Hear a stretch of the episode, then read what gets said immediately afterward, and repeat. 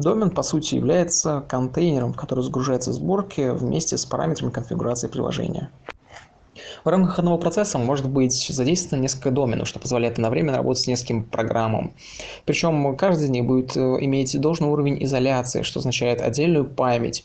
Э, для каждого из них э, и не будет создаваться никаких конфликтов с объектами в другом домене. Статические члены будут иметь независимые значения. Причем также домены позволяют сборкам выгружаться, не завершая процесс. То есть домен будет закрыт, и э, заблокированный файл сборки будет разблокирован.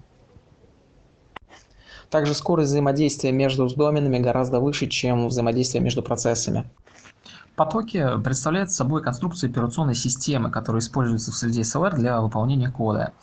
И э, весь управляемый код, который загружен в определенном домене, выполняется в одном или нескольких потоках, либо не выполняется вообще ни в каком конкретном потоке.